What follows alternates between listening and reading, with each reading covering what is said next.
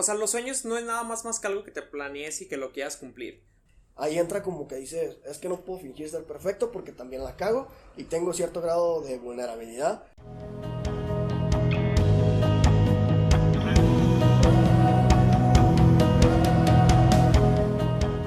Hola mi gente, nosotros somos Héctor y Pato, dos jóvenes que han decidido compartirse por medio de este podcast para inspirar acción positiva en las personas que lo escuchan. ¿Y cómo pensamos hacerlo? Compartiendo con ustedes experiencias, vivencias y consejos de nuestro día a día que nos han llevado a descubrir así el arte de ser.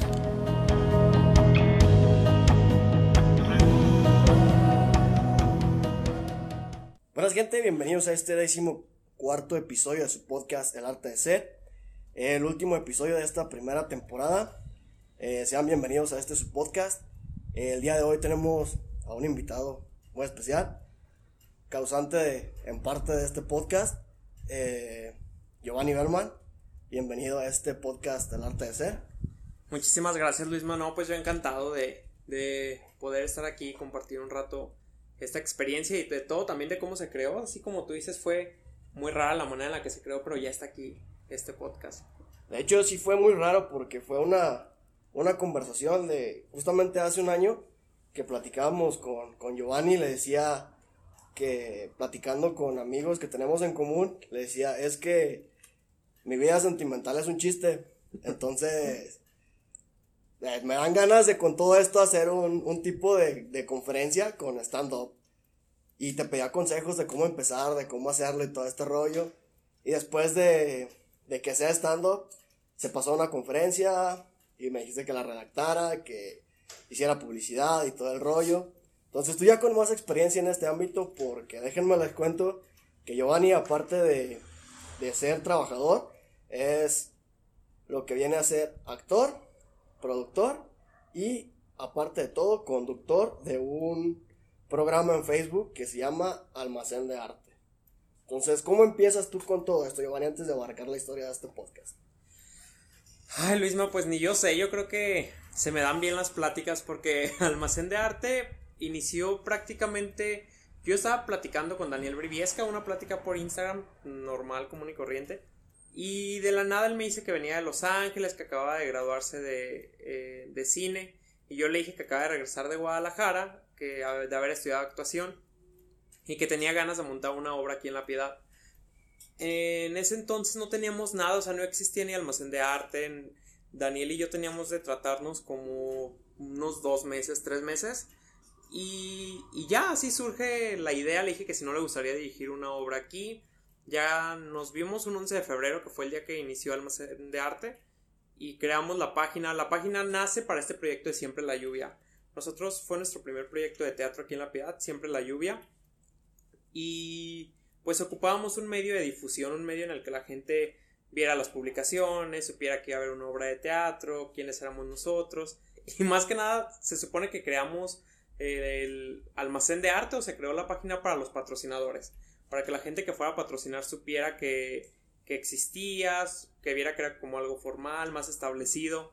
Entonces así nació, eh, empezamos a platicar nombres, nos quedamos con almacén de arte y el 11 de febrero del 2018 justamente empezamos con Almacén de Arte y estrenamos nuestra primera obra que fue Siempre la lluvia.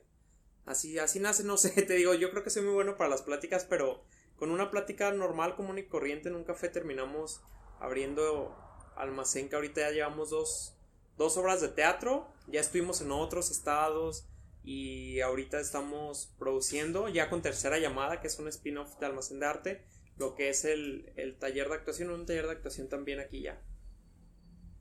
Pues yo creo que todas las, así como que las grandes ideas, yéndote a, a muchas cuestiones, por ejemplo, a alguien que he escuchado decir buenos días, eh, Nachito Llantada, vocalista, vocalista de los Claxons, eh, decía justamente lo mismo, ¿no? O sea, hace 17, 18 años yo no pensé que hoy tuviera una banda tan exitosa como la que tengo. Entonces yo creo que todo este rollo siempre empieza con una conversación así, ¿no? Con un café, con una cerveza, con algo así de por medio. Por ejemplo, el podcast, cuando decimos consolidarlo como tal, sí fue así como de que, platicando con Héctor, coincidimos en que, eh, pues sabes qué, me gusta lo que tú haces, le comentaba yo, pero la neta no me animo, ¿qué te parece? Hacemos un podcast. Están pegando los podcasts y ¿qué te parece si lo hacemos? Entonces, de repente, a mitad de temporada, yo creo como en el sexto séptimo episodio, me meto a revisar lo que son las estadísticas del podcast y ya resulta que nos escuchan en cinco países. Y hoy en día me meto a revisar las, las estadísticas del podcast y ya son 20 países en los que abarca la Unión Europea, abarca Sudamérica, abarca Norteamérica y abarca gran parte del país que es lo que es nuestra audiencia. Entonces, si hay alguien que nos escucha y que tiene así como que la espinita de que yo quiero hacer esto, tengo ganas de hacer esto, tengo una plática con un amigo sobre esto, ¿qué consejo le darías para que se anime a empezar? Pues yo siento que todos los sueños, o sea, siento que no existen los sueños.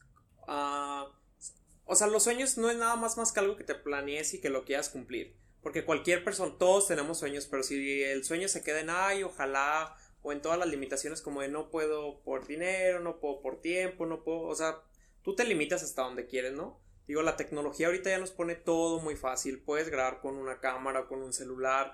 Este, tienes tú un, un sinfín de redes sociales en las cuales publicitarte, ¿no? Entonces yo creo que los sueños, este, pues son esos, son cosas que se pueden cumplir solamente sin ponerle estos peros que son los que te, te traban, ¿no? Digo, y al final de cuentas hay público para todo, porque a lo mejor, no sé, al final me van a terminar linchando aquí, pero yo no soy muy fan del contenido de youtubers o cosas así. Pero hay gente que sí, digo, ellos se mantienen de esas cosas y, y ve, digo, que feliz que yo me pudiera mantener de, de algo así, pero creo que las cosas se dan o que los sueños se cumplen mientras tú tengas como la iniciativa de hacer que se cumpla, ¿no?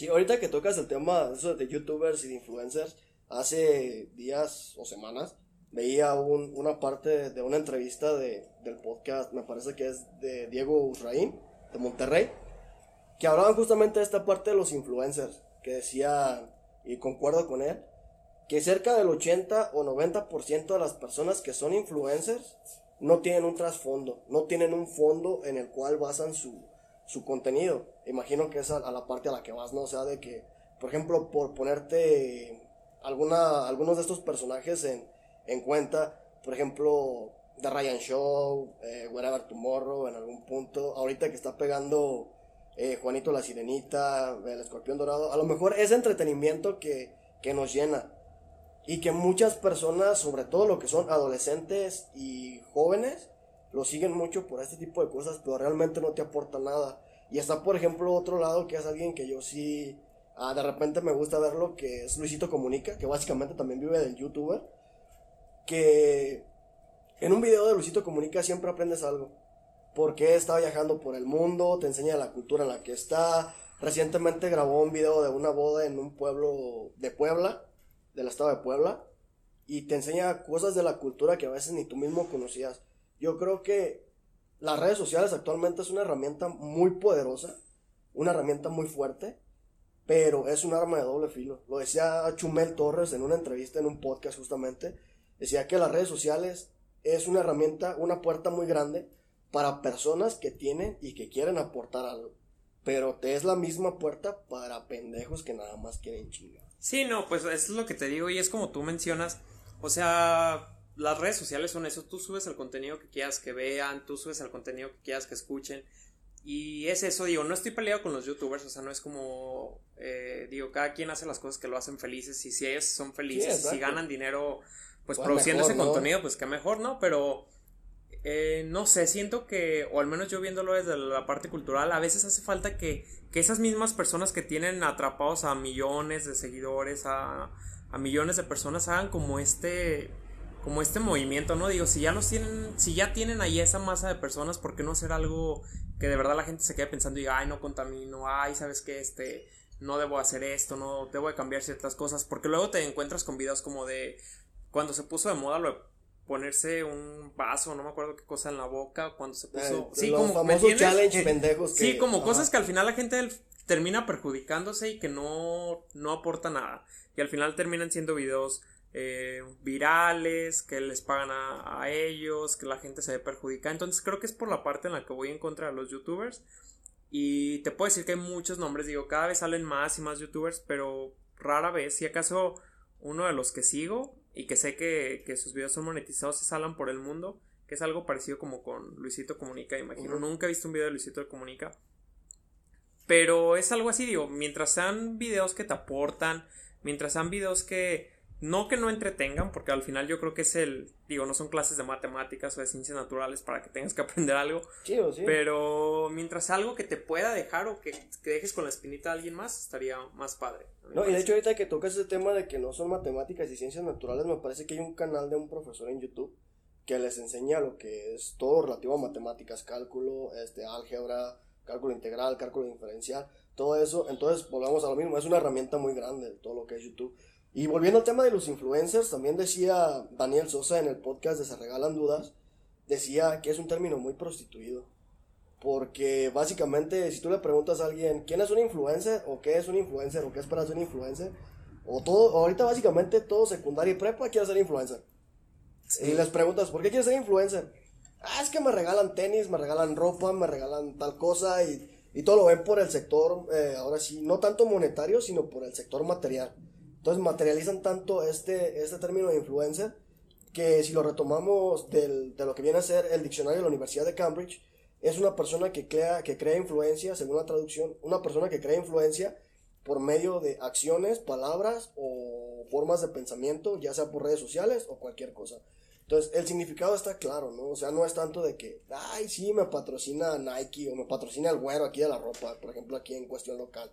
Entonces, sí es un término que está muy, muy desviado y todo. Sí, no, y pues un influencer al final de cuentas es alguien que, como tú dices, influye en la vida de alguien más. Que es lo que te digo, es, es el punto en el que yo a veces me llevo a, o estoy medio peleado con los influencers o con los youtubers por la cuestión en la que influyen de una forma, pero no como tan productiva, ¿sabes? Y creo que eso es lo que debería de cambiar. Si al final ya están ganando dinero, si al final ya tienen a todas estas personas, si les patrocina Nike, si les patrocina Adidas o cosas así, pues ¿por qué no utilizarlo como para, para un mejor uso que no sea solamente... Que al final de cuentas, pues también las redes sociales son, son nada más una imagen. Todas las fotos en Instagram es lo que hace, ¿no? Este, hacer que la gente quiera replicar, que la gente quiera tener o desear lo que ven las demás personas cuando... Cuando el otro día me tocó justamente ver que una actriz, Ariadne Díaz, subió ¿Qué es eso solamente? O sea, una imagen y que tú desees de repente tener cosas que ni ellos tienen. Simplemente es una imagen de lo que aparentan ser, de lo que tienen que subir, de lo que la gente necesita ver de ellos o de lo que espera de ellos. Y no es porque necesariamente lo tengan, sino porque pues ya es como una obligación de ellos tener esa imagen hacia Como la que es lo que espera todo el Ajá. mundo que hagas, ¿no? O sea, y también, o sea, todo, todos vemos el Instagram de todo el mundo y jajaja, jijiji, momentos felices. Y en relaciones es igual cuando subes a redes sociales, jajaja, jijiji, todo el rollo. Y cuando le metes como que un grado de autenticidad a las redes sociales, por ejemplo, de que a veces yo lo hago en mi Instagram o en mi Facebook, de que, ay, sí, a veces estoy chido todo el rollo. Pero hay veces, por ejemplo, este último mes que no subimos episodio al podcast, porque teníamos, tanto Héctor como yo, teníamos un vacío bien cabrón por tener tanta información o porque teníamos momentos difíciles, cualquier cosa. Entonces yo dije, sí, pues todos los días o la mayoría de los días procuro subir algo motivante o la chingada. Dije, ¿por qué no me vulnerabilizo? Porque a veces nos, no- nos, nos ponen como que ese, ese rollo y en este aspecto siendo más como hombre de que no puedes ser vulnerable. O sea, no puedes ser vulnerable porque ya eres... Voy a utilizar la terminología que utilizamos aquí porque eres bien joto, porque no tienes huevos, por cualquier estupidez que te venga a la mente. Y realmente ser auténtico o ser vulnerable a veces en redes sociales te genera una, una, ¿cómo se llama? Una cierta, Pues sí, o sea, un cierto grado de credibilidad. Porque no es nada más que estás de que, ay, sí, ya me compré un pinche teléfono nuevo, ay, sí, ya me voy a Estados Unidos, ay, sí, ya me tomé un café, o ay, sí, ya esto, y todos pasamos por eso. Pero cuando das este lado de, de tu, de tu brazo a torcer, de ya que sacas tu lado vulnerable, la gente dice, oye, pues yo también pasé por este pedo. Y a veces pasa con el podcast, que de repente hablamos de, de amor propio, de cualquier cosa, y de repente ya en Instagram, ya alguien nos mandó un mensaje, oye, estoy pasando por esta situación que me contaste, ¿qué me aconsejas? O igual en Messenger, ¿sabes qué? O simplemente un agradecimiento, ¿sabes qué? Me ayudó mucho tu podcast porque estoy pasando por este pedo y no sabía cómo actuar. Entonces, ahí entra como que dices, es que no puedo fingir ser perfecto porque también la cago y tengo cierto grado de vulnerabilidad, pero ahora también con todo esto viene una responsabilidad todavía más allá. Porque no tanto que seas una figura pública, pero, porque pues no, pero pues ya estás dando como que un lado más consciente, ya no puedes estar así como de que, ah, pues así chinguen a su madre todos, ¿no? no o sea, no se puede. porque ya tienes que tener una coherencia entre lo que estás viviendo, lo que estás haciendo y lo que estás pensando. Sí, aparte, no sé, a mí también me pasaba algo muy raro cuando estudié actuación. Fíjate que varían mucho los medios, varían mucho los medios donde te desenvuelves, ¿no? Porque con nosotros, o incluso llego a ver publicaciones de mis compañeros que están estudiando actuación, y, y son este publicaciones como más o sea no se llegan a ser publicaciones menos banales más sentimentales eh, exponen lo que sienten Te abres, o sea. sí o sea sus redes sociales es como un diario público en el que la gente al final no se juzga y, y ahí te dicen sabes qué me siento de la fregada hoy, hoy ha sido el mejor día de mi vida pero no te juzgan en el aspecto en el que de repente cuando a mí me tocó cuando regresé y seguía como con esa dinámica como de ay público como de qué feliz está eh, que logré otro sueño que esta otra meta o algo así no te encuentras con gente aquí que sí es como de ay no se la pasa presumiendo o ay no este bájenlo porque no este no se baja de mamón o cosas así no yo siempre he pensado cuando llegan a decir que la gente no debería creerse de lo que tiene yo sí creo que la gente debería de creerse de lo que tiene porque al final es algo que le ha costado su trabajo, le ha costado su esfuerzo, o sea, solamente ellos saben todo el proceso que, que llevaron para poder, pues, ser la persona que son. sí, ¿no? Día a día. Y a mí sí me chocan como comentarios que, que hacen que la gente diga, no, es que no te alces o no hagas esto. Pues si al final de cuentas, digo, también tiene que separarse como el aspecto de que no sea súper egocéntrico. Pero, pues si algo te hace feliz y si algo te quieres presumir y si algo este, es bueno para ti, pues no está mal que lo, que lo hagas público, ¿no? Lo malo es cuando la gente ya es como, que lo toma como, da ah, es por estar presumiendo. Sí, sobre todo aquí está muy, muy cabrón que, son muy envidiosos, ¿no? Que si te va bien, este, ya es porque, en el caso de las mujeres, si te va, está yendo bien, es, ya estás con el jefe, te involucras con alguien y todo el rollo. Y eso sí, es la realidad que pasa aquí en, en La Piedad. Y ya como hombre de que, por ejemplo, te le va bien en actuación, este, pues ya le metió dinero, ya esto, ya lo otro, cualquier infinidad de pretextos que, que, que, te puedas imaginar. O sea, nos llenamos tanto de prejuicios aquí localmente que, que ahora sí cuando empezaba en el podcast o, a veces o a veces que yo subía las historias de que ya está el podcast y no sé qué y, y, de repente me encontraba con publicaciones en Facebook que decían tu amigo el que se cree influencer y nadie lo conoce, ¿no? Y cualquier infinidad de pendejadas así digo, pues al final de cuentas, lo que tú mencionas, no son mis redes sociales, yo decido lo que hago con ellos. Y al final de cuentas, si a alguien le sirve lo que estoy haciendo y si alguien aporta lo que estoy aportando, aunque sea una persona, yo creo que es más que suficiente para seguir haciendo lo que estoy haciendo. Y es como te digo, o sea, al final de cuentas, es, es pues son tus cosas y es, si eso te hace feliz a ti, pues no perjudica a nadie, ¿no? Mientras no agredas a nadie, mientras no estés este, en contra de los principios de alguien más o atacando pues no pasa nada. Al final, mientras a ti te feliz, que es lo mismo que pasa con los youtubers o los influencers, si ellos son felices de esa manera, digo, estaría muy chingón que lo cambiaran y lo hicieran como algo positivo para las demás personas, pero pues si no, ellos al final de cuentas son felices con lo que hacen. Con lo que hacen y con lo que tienen, exactamente. Y ahorita decías algo, que decías de que créanse lo que tienen, ¿no? Al final de cuentas lo que tenemos también es parte de lo que somos. Y que querramos o no querramos, ser realmente como somos es algo muy difícil, porque cuando en verdad eres como quieres ser, no falta el que te dice ya te subió, o este, ya te crees mucho porque sabes mucho, o tú no eras así, o cualquier cosa. Entonces, en realidad sí hay que creernos lo que, lo que tenemos, porque lo que tenemos en verdad es parte de lo que somos. Tanto miedos, inseguridades como cosas positivas, o sea, alguien hace Sí, pues cada quien sabe como la luchita que lleva dentro. Exactamente, cada quien sabe, sabe las propias batallas que está llevando. Por ejemplo, alguien a mí me decía hace un par de días que si andaba con las pilas bajas, me decía, es que tú siempre eres vulnerable, tú siempre las cosas te pegan, no es que te peguen, este, siéntete la chingonería, pero no te permite ser vulnerable. Y de, en el momento me molesté y digo, pues es que si dejo de ser vulnerable, va a ser una incoherencia con todo lo que estoy haciendo y como estoy pensando. Porque esa vulnerabilidad al final de cuentas es parte de mi esencia, parte de mi persona y es parte de lo que a veces me deja o me ayuda a ayudarle a las personas que estoy ayudando. O sea, y me brinda a abrirme tal así como soy, ¿no? O sea, de que tengo miedo a esto, pero sé que tengo el miedo y pues, misma parte de la vulnerabilidad y porque sé que tengo el miedo, el miedo me la va a pelar y me la va a chingar. Sí, o sea, no dejas que las mismas cosas que tienes te se pongan como en tu contra, ¿no? Exactamente. Y ahorita que hablamos de miedo, ya presentaste tu obra en Irapuato, en Guadalajara, aquí en La Piedad. No sé si me falta algún otro lugar. No, sí, solamente. En, eh, ¿Cómo le hiciste para decir, tengo miedo, pero me la voy a rajar? Ay, pues no sé, fíjate. Creo que... Eh, ah, pues no sabría decirte como tal porque todas las funciones fueron diferentes. O sea, sí hubo funciones, en una de las funciones en Guadalajara, en cuando quedamos seleccionados, eh, yo te puedo decir que fue una de las peores funciones que di. O sea, que yo vi la obra y que salí fue como de no sé qué di. En Irapuato igual la primera función que di, yo salí súper desanimado a pesar de que la gente me había dicho que le había gustado, pero siento que si haces las cosas pero no te llenan, queda como ese vacío. Ese vacío. Y entonces, sí era el miedo, o sea, era el, vivir otra experiencia, porque aparte en Guadalajara me presentaba con obras que pues eran de allá, gente conocida de allá.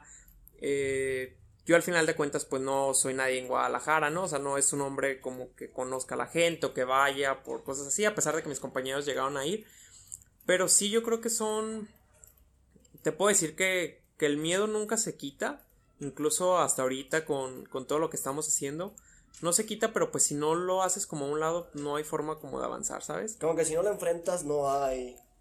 Sí, no, no, hay. No hay ese paso para adelante que tienes que dar, ¿no? Y aparte hablamos de que en Guadalajara fueron cuatro semanas las que estuviste en cartelera.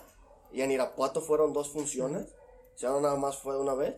Y así como tú, yo digo, la primera vez para todos, pues es la, la más difícil. Aunque ya lo hayas hecho antes, hacerlo la primera vez, pero ahora en otro lugar, como que es lo, lo complicado. ¿no? Sí, está. También siento que es enfocarte en lo que quieres hacer, porque a mí en Guadalajara me pasaba mucho que, que me sentía como, como lejano, ¿sabes? O sea, al final de cuentas, y yo se lo llegué a decir a mis amigos, es, está muy padre el estar en otro lugar, pero sientes ese vacío, porque aparte me iba yo a las funciones solo, o sea, no iba...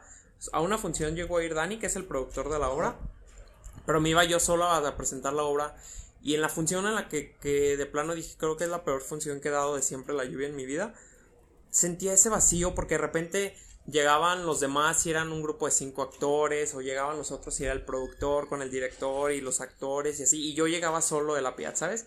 Entonces era como ese vacío de decir, estoy haciendo lo que quiero, pero a costa de como de este vacío, como de sentir que estoy solo, es otra ciudad, es, no tengo como familia aquí que venga a verme, no tengo amigos, sí tengo amigos, pero pues al final de cuentas, uno piensa que cuando hace sus cosas todo el mundo tiene que parar sus funciones para eh, voltear a ver lo que tú estás haciendo y pues no. Me topé con ir a Guadalajara y que mucha gente me decía, ¿sabes qué trabajo? ¿Sabes que estoy en la escuela? No puedo, salí de viaje. Entonces sí siento que mi mayor miedo y que de verdad me sentí mal y lloré esa función fue el sentirme solo, completamente abandonado y que no hubiera como alguien ahí que me pudiera decir, ¿sabes qué? este, salió bien la función, salió mal la función, o vamos a echarle ganas, sino era como llego, hago la función y me regreso a la piedad, pero era como ese vacío, ¿sabes? Que se compensó ya con las demás funciones y valieron la pena y fue una super experiencia.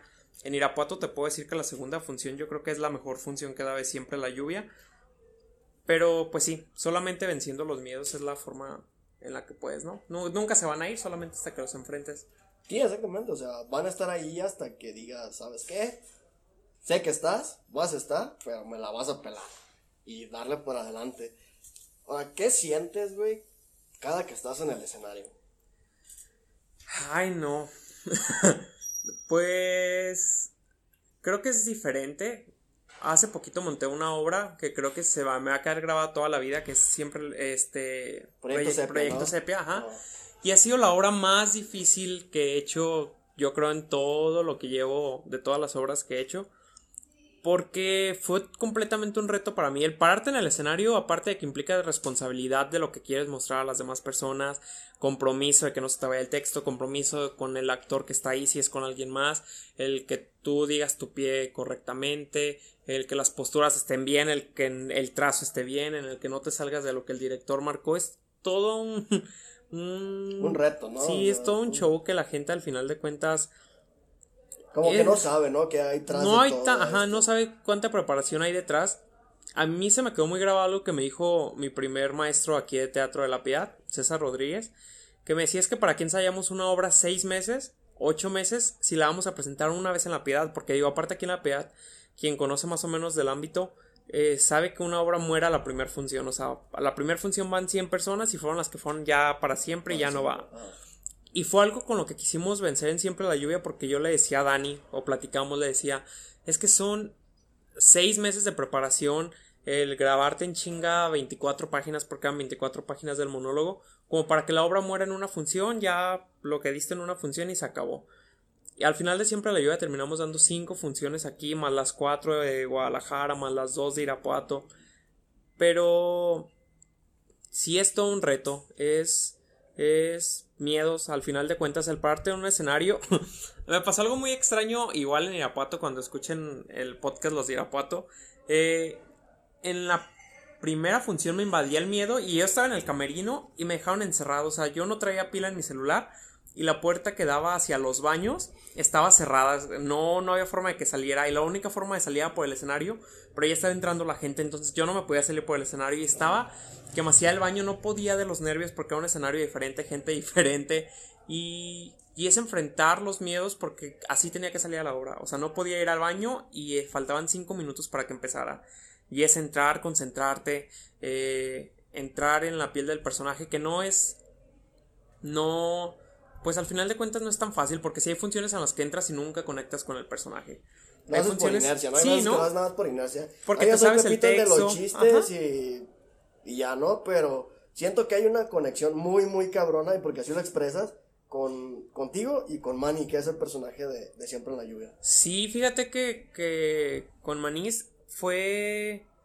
O ya se volvió pues, después de tantas funciones un personaje que corre solito. Yo no entendía cuando los actores decían como de después de tantas funciones o cuando te adentras tanto en el personaje, cuando lo estudias, cuando te preparas, el personaje corre solito, fluye como si fuera él. Y eso me pasaba ya en las últimas funciones, cuando lograba hacer un clic con Manís, ya no sentía que era yo. De repente salía la obra y es como de se acabó. O sea, dije lo que tenía que decir, pero ni siquiera yo sentía que iba después de qué, o después de esto me muevo, después de esto doy un salto, después de esto muevo la mano, sino Manís fluía. Caminaba y caminaba y caminaba y decía lo que tenía que decir y contaba su historia, pero siendo él, ya no era yo quien estaba ahí. Y sonaba raro porque la gente de repente cuando escucha estas cosas como cómo no puede ¿Cómo ser tú. puede No, ser sí, tú, si al no? final de Sí, cuentas eres tú parado en el escenario. Pero si llegas tanto a clavarte con un personaje o encariñarte o entenderlo tanto o todos los sacrificios que tú haces como persona, como yo que me iba a Guadalajara y luego me regresaba en la noche, este, como esos sacrificios hacen que valores más al personaje. A mí me pasó mucho en Guadalajara que era regresaba cansadísimo y tenía que regresar a clases al siguiente día. Sí era como un reto que me hizo valorar a Manís y que Manís fluyera. Te digo, en Irapuato la última función que daba de siempre la lluvia, corrió solita y sentí que, que Manís platicaba con la gente y le contaba su historia y no había como ningún ningún vínculo entre el medio entre Giovanni y, Y Manís, Manís. sino era él el que contaba la historia y eso está muy padre. Sí, como que conectas y, so- y es sobre todo, ¿no? O sea, tú como estás en el, en el medio de la actuación, ya lo sientes más con tu personaje, pero a veces también pasa entre, por ejemplo, cuando ves una serie, cuando ves una película, cuando ves X o Y cosa, por ejemplo, a mí me pasa que a veces estoy pasando por una circunstancia y mi método de catarsis o de desahogo es, tengo que ver superhéroes y veo a Batman. Entonces de repente escojo una película cualquiera de Batman y pasa por una situación por la que estoy pasando y es, madres, ahí estoy, ¿no? O sea, Sí. Sí, te proyectas. te directamente con el, con el superhéroe, ¿no? Y, y va dando todo el rollo. Entonces, básicamente estás viendo que esta entrevista es improvisada, no hay ningún guion ni nada. Yo soy más improvisar. Tú eres a lo mejor más de, de llevar un guion, de llevar todo esto por el medio de, de, de, de la actuación por el que te desenvuelves. ¿Crees que es un reto para ti si alguien llega y te dice, ¿sabes qué? Improvísame tal personaje.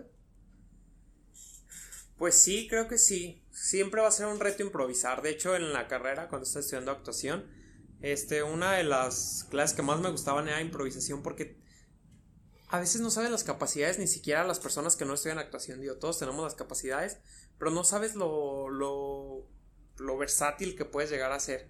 De repente en las primeras clases me costaba mucho trabajo porque decían, en esta improvisación vas a ser un perro. Y yo decía, ¿qué voy a aprender de ser un perro? No, o sea, ¿qué puedes hacer que aparte sean ladridos y ladridos y ladridos? O en la siguiente vas a ser un gato. O luego los típicos ejercicios de todas las escuelas de actuación que es como, y piensa que viene un monstruo y los está matando a todos. Y, y yo no le encontraba como el... El sentido Sí, no, yo decía, ay, ¿qué voy a... O sea, ¿qué voy a aprender de ser un perro? ¿Qué voy a aprender de ser un gato? Eso pero le hallas el sentido cuando sabes que pierdes los miedos, que le pierdas el miedo al ridículo, que al final de cuentas exploras con tu cuerpo las capacidades que tienes para moverte, eh, que encuentras como todas estas herramientas que tu cuerpo te brinda para hacer tantas cosas que de repente ya cuando te dicen, ¿sabes qué tienes que interpretar tal personaje? Ya tu cuerpo fluye solito porque ya no le tiene... Algo que me, se me quedó muy grabado que me decía mi director de proyecto Sepia, Carlos, es que tenías que cansarte muchísimo en los, en los, ah, en los ensayos, antes de ensayar más bien en el calentamiento, tenías que cansarte muchísimo, cánsate muchísimo, haz mucho ejercicio, suda, suda. Él nos decía, los quiero ver casi hasta llorando en, en el calentamiento, que lloren, quédate 10 minutos en plancha y no te vas a mover y no te vas a mover. Y si tú te caes, y para mí te digo, Proyecto Sepia fue muy difícil porque era con Irene, y Irene la quiero muchísimo, y yo no estaba tan preparado como ella y me sentía con mucha impotencia porque de repente Carlos nos ponía y nos decía quédense en planchita tres minutos. Cualquiera de los dos que se caiga hace que los dos se caigan y que tengan que volver a empezar desde el inicio.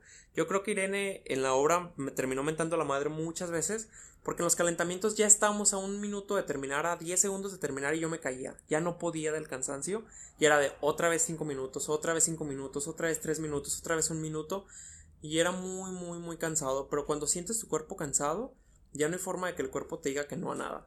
Y eso creo que lo aprendí. Cuando tu cuerpo ya está cansado, ya no sientes los golpes, ya no sientes si te caes, ya no sientes si lloras, porque tu cuerpo está fluyendo solito. O sea, ya, no, ¿qué pretexto te pones si ya está cansado? Ah.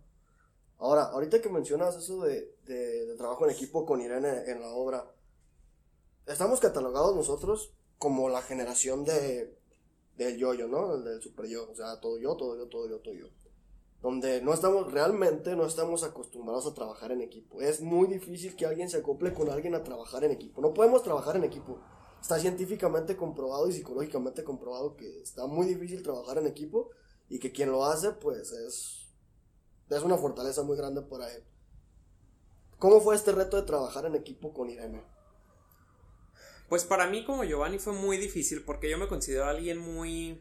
Soy muy cerrado a veces mismo y me cuesta mucho trabajar en equipo. Y venía de una obra en la que al final de cuentas pues era yo, ¿no? Es lo que te iba a comentar, ¿no? Venías de un monólogo a una hora así como que a interactuar con otros personajes, ¿cómo es la transición de todo? Y aparte, ¿sabes? En un monólogo no afecta, si yo me caí y de repente decía, chin, ya dije dos líneas adelante de las que tenía que decir, no afectaba la obra.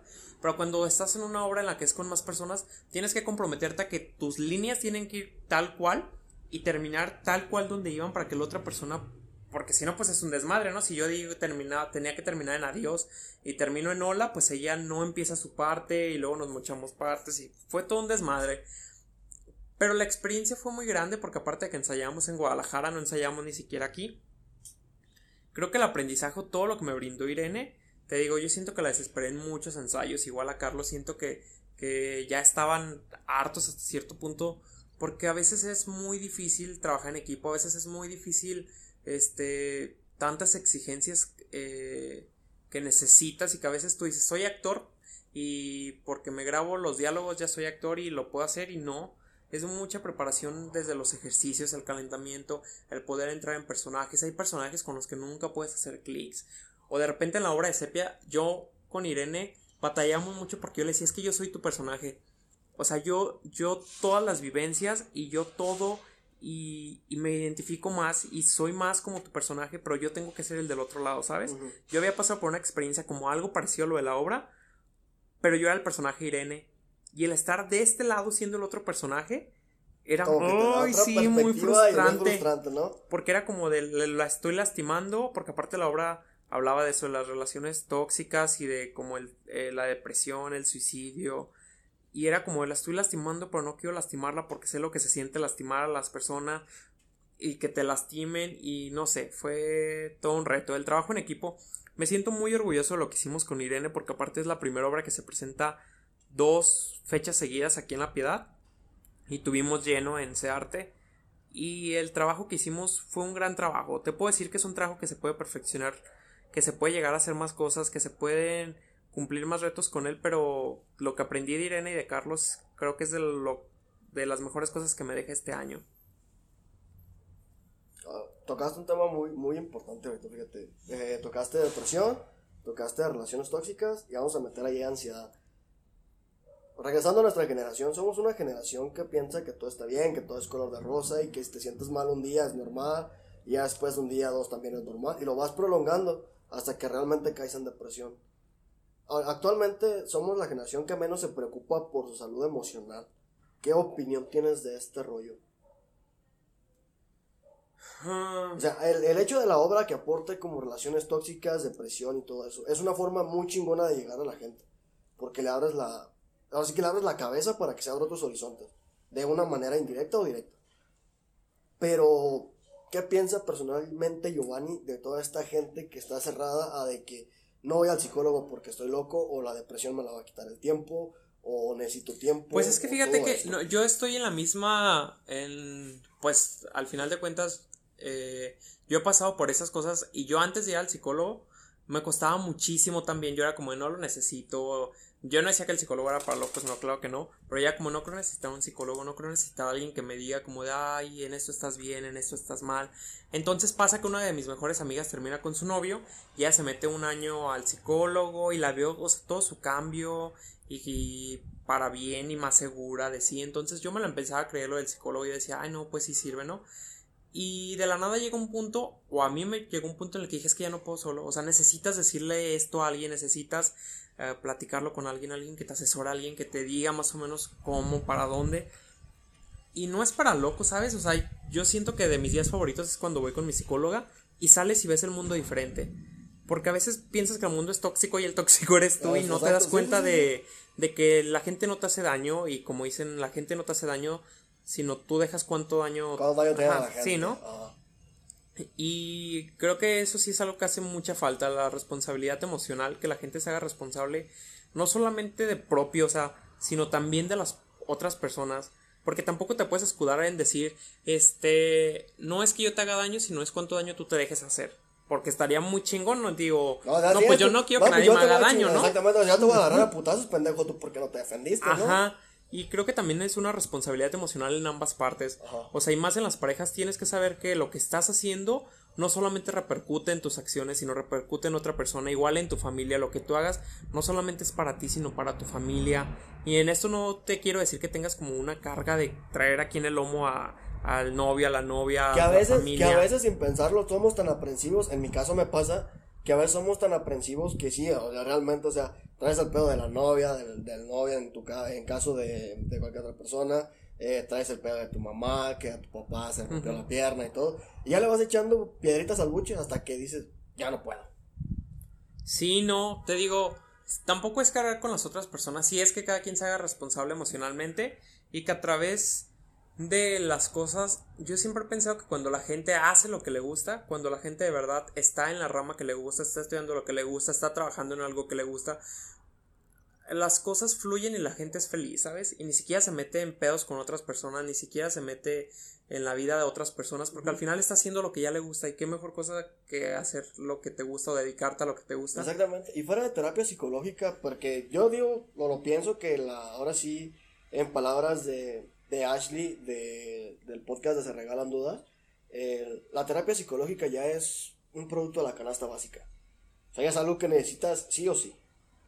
Sí, la gente debería de verlo como, como una ayuda, no algo que sea para siempre, pero sino algo que te ayuda a facilitar las cosas y que no veas las cosas blancas o negras, sino que vas como la posibilidad de colores que hay. Todos los matices que existen.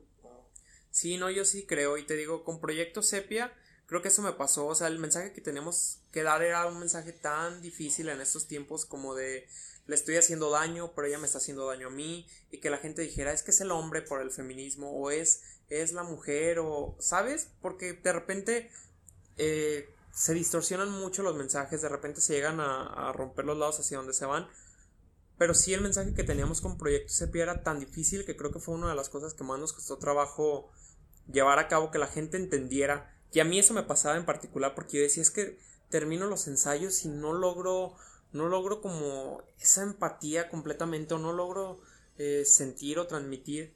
Y el día de la función, yo dije, no sé si la gente haya sentido, no sé si la gente haya entendido a los personajes, sus razones, porque no es como que él sea el bueno, ella sea la buena, él sea el malo, ella sea la mala, sino pues al final te cuentas son seres humanos que se dejaron dañar hasta cuando hasta quisieron. y pudieron. Pero me gustó mucho que al final de la obra la gente me dijera, ¿sabes qué me pasó algo así? ¿Sabes qué? Yo viví algo así, ¿sabes qué? Este, yo quería llorar porque yo quería que una de mis amigas me dijo, es que yo estaba en la obra y yo quería llorar con ella porque ya no quería que dejara que le estuvieran haciendo tanto daño. Y luego un chavo que también era mi amigo me decía, es que yo juraba que él estaba sufriendo mucho por ella, pero eso es lo padre de la obra, o eso me dejó mucho Proyecto Sepia, que la gente lo interpretó desde sus vivencias, porque de repente era como de, eh, él es el tóxico, pero muchos hombres o muchas mujeres se hicieron como hacia el lado de él, por lo que, porque ellos estaban en ese punto, ¿no? Ajá. Y creo que eso fue lo padre, que le podían encontrar como, como el sentido, el significado que ellos quisieran dependiendo de sus vivencias. Fíjate que, que actualmente somos una generación muy difícil. A lo mejor por eso están pegando los podcasts y todo el medio digital, redes sociales, contenido de impacto y todo eso. Pero realmente, si quieres, y lo he visto, si quieres impactar en la generación de nosotros, lo único que tienes que transmitir muchas veces, si no es que la mayoría de todas las veces, son vivencias. Y no es un 100% seguro que vayas a impactar en todos, porque es como todo, ¿no? Pero si quieres realmente causar impacto, es hacerlo por medio de vivencias. Que es como ha funcionado este podcast. O sea, hablamos de un problema eh, que yo pasé, que Héctor pasó, que tú pasaste en este caso la entrevista. Eh, y al final de cuentas es cuando te digo que viene la gente de que es que necesito un consejo, es que yo pasé por eso y me ayudó a solucionarlo. Sí, pues no somos los únicos que, estamos viviendo exactamente, o sea, esas cosas, ¿no? Y, y, y a veces somos tan egoístas, volvemos a, que somos la generación del yo, que a veces somos tan egoístas que decimos, es que nadie sabe lo que yo estoy pasando, es que nadie sabe lo que yo, es que nadie sabe lo que yo. Sí, güey, a lo mejor tu vecino de tres casas está viviendo lo mismo que tú, pero tú no sabes lo que él está viviendo y él no sabe lo que tú estás viviendo. De que somos tan egoístas que no vemos tan fuera del círculo de todo esto, pero sí es algo, volvemos a lo mismo, que hay diferentes tipos de terapia. La terapia psicológica te ayuda bastante, me ayudó a mí bastante, me ha ayudado bastante. Y hacer lo que, lo que te gusta, hacer lo que amas, hacer lo que te encanta, disfrutar lo que estás haciendo. Yo siento que también es un medio de terapia muy, muy chido. Sí, no, y al final es una terapia. sí, a mí también me gusta mucho que a través de las obras puedes dar mensajes que a lo mejor no te animarías a dar, ¿no? Y que la gente se... A mí me pasó algo muy, muy... Ah, muy padre porque Digo, yo no es como que mi familia abiertamente les haya dicho que era gay o cosas así. Y me pasó que el personaje de Manís, eh, pues tiene novio y estas cuestiones, ¿no? Se enamora de otro hombre. Y al final de una de las obras fue mi abuelita. Mi sueño siempre había, había sido que fueran mis dos abuelitas a verme una obra. Ya fuera que me vieran en una serie, en algo de televisión, en una obra, en lo que fuera, pero que me vieran mis abuelitas. Y en una de las obras, en la última función de Siempre la lluvia en la piedad, fue mi abuelita paterna. Y al terminar la obra, me abraza y me dice, yo quiero que seas feliz con el señor músico. O sea, se, clavó tanto en la obra que me dice, yo quiero que él sea feliz con el señor músico. Él, si el señor músico le da la felicidad, que él sea feliz con el señor músico. Pero lo único que quiero es que sea feliz. Y ahí es donde dices, tienes en tu poder o en el escenario tanto para que la gente diga, lo acepto, ¿sabes? O, o esto no está bien como en Proyecto Sepia, o acepta estas cosas, o esto no está mal. Pero tienes tanto poder para mostrar a la gente que creo que por eso es que estoy peleado con el contenido que es como tan, tan banal porque hay tantas cosas que pueden ayudar o que la gente vea y se sensibilice. Y eso me gusta mucho de las obras que tienen ese punto en el que la gente puede doblar sus manos y decir pues sí, sí es cierto y es ah, nunca me voy a olvidar lo que me dijo mi abuelita creo que fue una de las cosas que, que más se me quedaron grabadas y que siempre le voy a agradecer a Manís que me dejara. Y y pues así, te ayuda al final de cuentas a dar los mensajes que a lo mejor como persona no darías, ¿no? Sí, exactamente, volvemos a lo mismo, ¿no? Ya las, las redes sociales es como un superpoder que te da, ¿no? El, la responsabilidad de lo que compartes y de lo que das, te digo, el podcast y todo el proyecto, todo esto, es una responsabilidad más grande. Mencionabas ahorita una, la serie de televisión, no de televisión, porque no salió como tal en televisión, la serie que hicieron en Facebook, una 0105 ¿Cómo fue tu experiencia con esta serie? Pues fue muy rara. Creo que todas las experiencias que he tenido son raras, pero esta en particular fue muy rara porque fue para una materia eh, con Gerardo Ortega en UNIVA, porque actualmente curso la carrera de Ciencias de la Comunicación en UNIVA, y yo no iba a tomar esa materia, no la iba a tomar, la iba a quedar eh, debiendo por otro cuatrimestre, y mis compañeros empezaron a planear lo de la serie. Este, de repente yo tuve una sesión de fotos con uno de mis compañeros para la obra de Siempre la Lluvia, que él nos está ayudando. Me dice, métete a lo de la materia de Jerry. porque estamos haciendo una serie y nos puedes ayudar. Entonces al final decido cargar la materia y yo entré tres semanas tardes al proyecto. Ellos ya habían empezado, ya llevaban la historia, llevaban desarrollado en qué lugar iba a estar cada uno. Y fue una experiencia muy retadora porque nunca había estado en un equipo que fuera tan grande, que fuera tanta gente, tantas cabezas, tantos pensamientos. De repente yo era el director de escena y también actuaba y era muy conflicto. Era, sí, era un conflicto que yo viera la historia negra y uno de mis compañeros azul, o que alguien la viera verde, o, ¿sabes? Tenías que ver la historia todos para un mismo lado. Porque creo que el producto que terminamos presentando de 0105 era una mezcla de lo que todos veíamos. De, a lo mejor yo veía la serie más oscura, veía una serie más de drama, a lo mejor alguien la veía más juvenil. Y fue toda una experiencia el, el no pensábamos el boom que iba a ser. Lo iniciamos como un proyecto escolar y al final la gente terminó pidiendo segunda temporada, no sabíamos qué final darle. Cuando grabamos la serie, el sexto capítulo nadie lo leyó, yo no fui a grabaciones, porque nada más fueron eh, como tres, cuatro de mis compañeros para que ninguno supiéramos el final. Sí fue todo un reto y fue una de las experiencias más bonitas y un reto te digo por el aspecto de que me cuesta de repente trabajar en equipo y el ver cómo cada cabeza de todas las personas puede girar diferente y hacer que una historia con que uno hubiera dicho yo la veo más juvenil, la serie hubiera cambiado completamente. Con que uno hubiera dicho yo la veo más de asesinatos, la serie hubiera dado otro giro, ¿me entiendes? Pero fue como un complemento de lo que todos veíamos, de todos los personajes, aparte de los chavos que, que estuvieron actuando, eh, Saraí, Fernanda, eh, Iván, fue todo un, un proceso de que ellos también se metían en el personaje. Al final terminamos haciendo como una familia, ¿sabes? De 0105 y fue muy padre que a la gente le gustara tanto y que se metiera con estos personajes.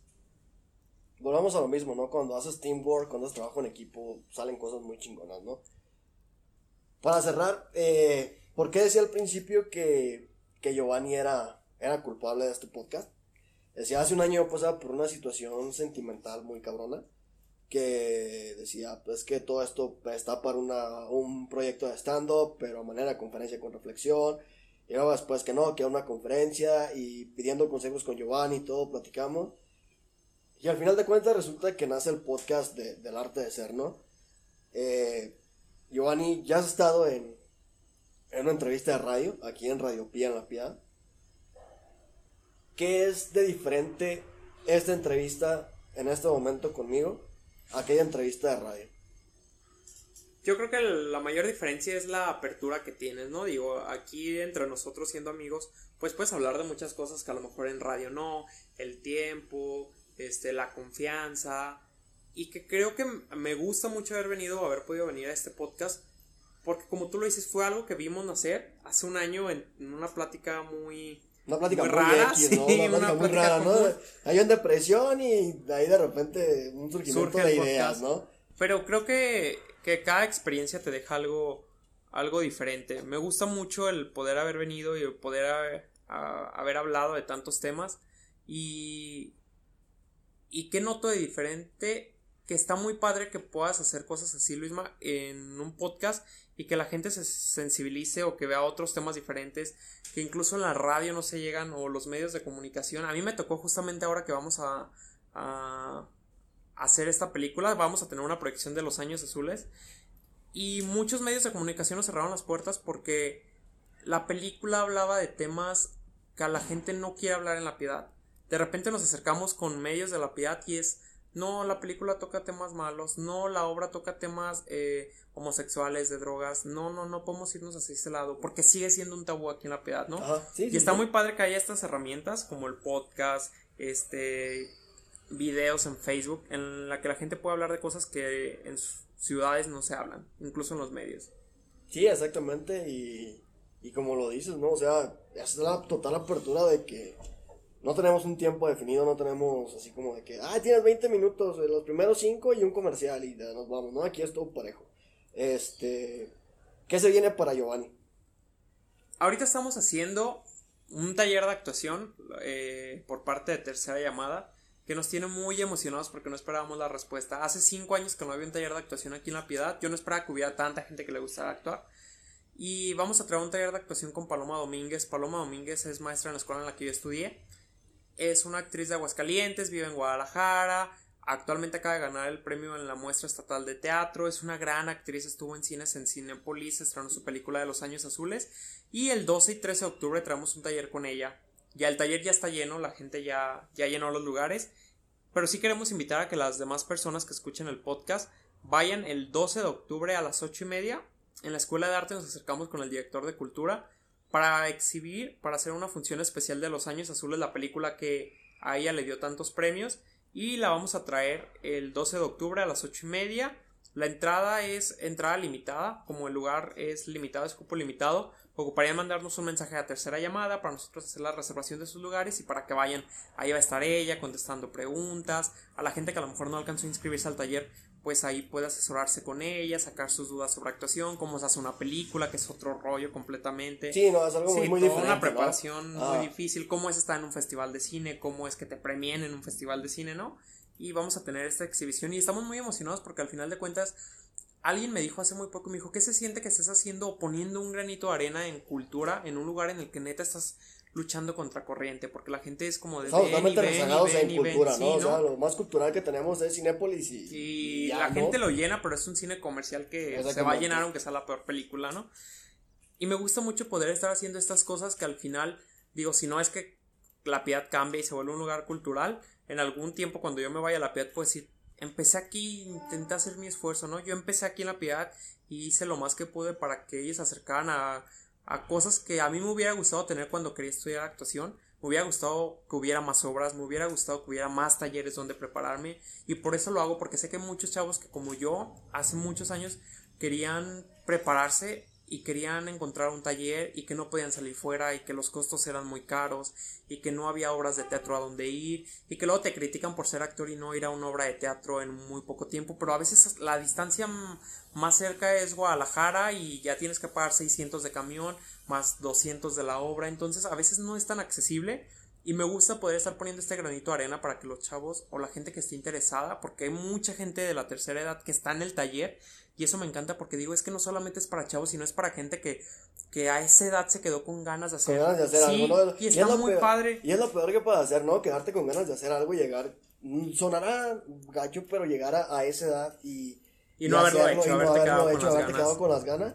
Afortunadamente ellos cuentan con la oportunidad de, del taller de actuación que vas a brindar. Pero imagínate, y si no hubiera, se quedaron con las ganas. Y eso está muy padre, fíjate, yo con eso me quedo de todo lo que estamos haciendo. No sé qué proyectos se vengan, estamos leyendo eh, otros libretos para, para otra obra de teatro aquí en La Piedad y queremos que Manís regrese a una última función aquí, no sabemos todavía, metimos estamos en convocatorias en la Ciudad de México, estamos en convocatorias en Guadalajara, esperando ver qué puertas se abren. Y en cuestión del taller y de la función que es lo más cerca, me gusta eso, que la gente pueda acercarse a lugares que a lo mejor no están abiertos y aprovechar estas oportunidades que pues no siempre hay, ¿no? Sí, exactamente, ¿no? Y brindar la oportunidad a la gente y sobre todo, como tú dices, ¿no? Sembrar tu granito de arena. Nosotros buscamos sembrar una semilla para que la gente cambie o que se mejore o que quiera aprender con este podcast. Y tú que yo creo que es un granito de arena más grande, culturizar a todo un pueblo, ¿no? De, a toda una ciudad de, en cuestión cultural. Entonces, pues muchas felicidades, Giovanni, mucho éxito en todo lo que venga. Gracias, Lisma. Pues sí, aquí estaremos haciendo. Eh, tenemos intenciones de seguir un poco más de tiempo aquí haciendo cosas que al final no se queden aquí, ¿no? Digo que al final. Al final trasciendan. Sí, podamos verlas en otros estados, a nosotros nos sirvan como de trayectoria, nos sirva para eh, probar suerte en otros lados pues seguir poniendo nuestro granito de arena, que al final todos tenemos obligación de poner nuestro granito de arena, ¿no? Como sociedad. Sí, exactamente, al final de granito en granito se hace un montón de arena, ¿no?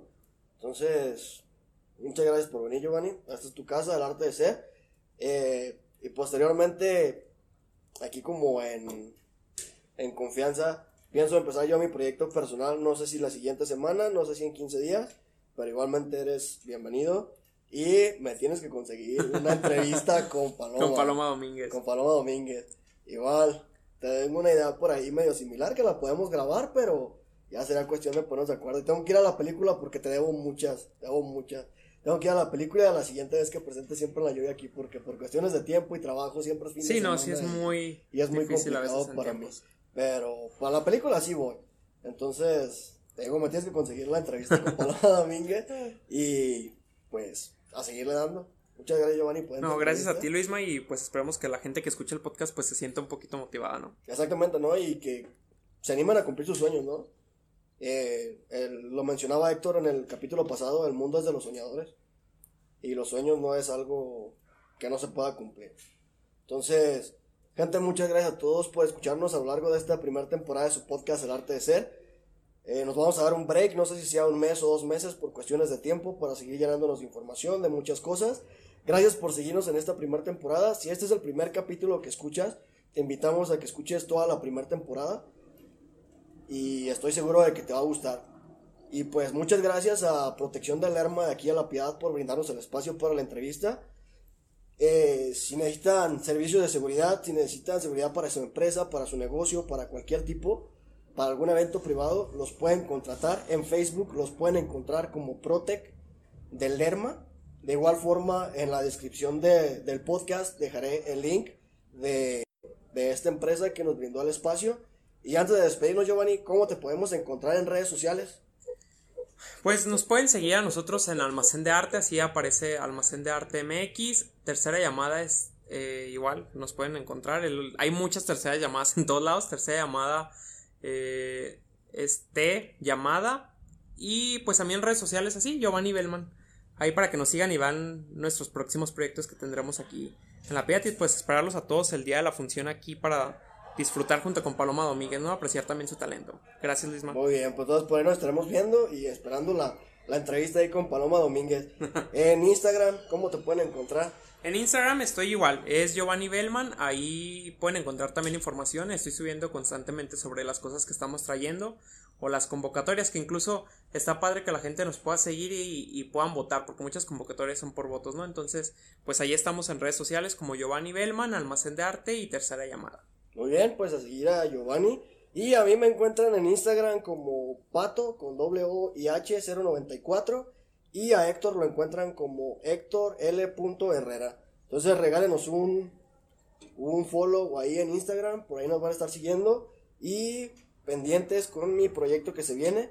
Así que nos estaremos viendo en la siguiente temporada. Muchas gracias por estar en esta primera temporada. A, a lo cerca de los 20 países que nos siguen en en Spotify, en, en Apple Podcast y en todas las plataformas que estamos disponibles. Muchas gracias y esto no es un adiós, sino un hasta pronto. Muchas gracias, gente.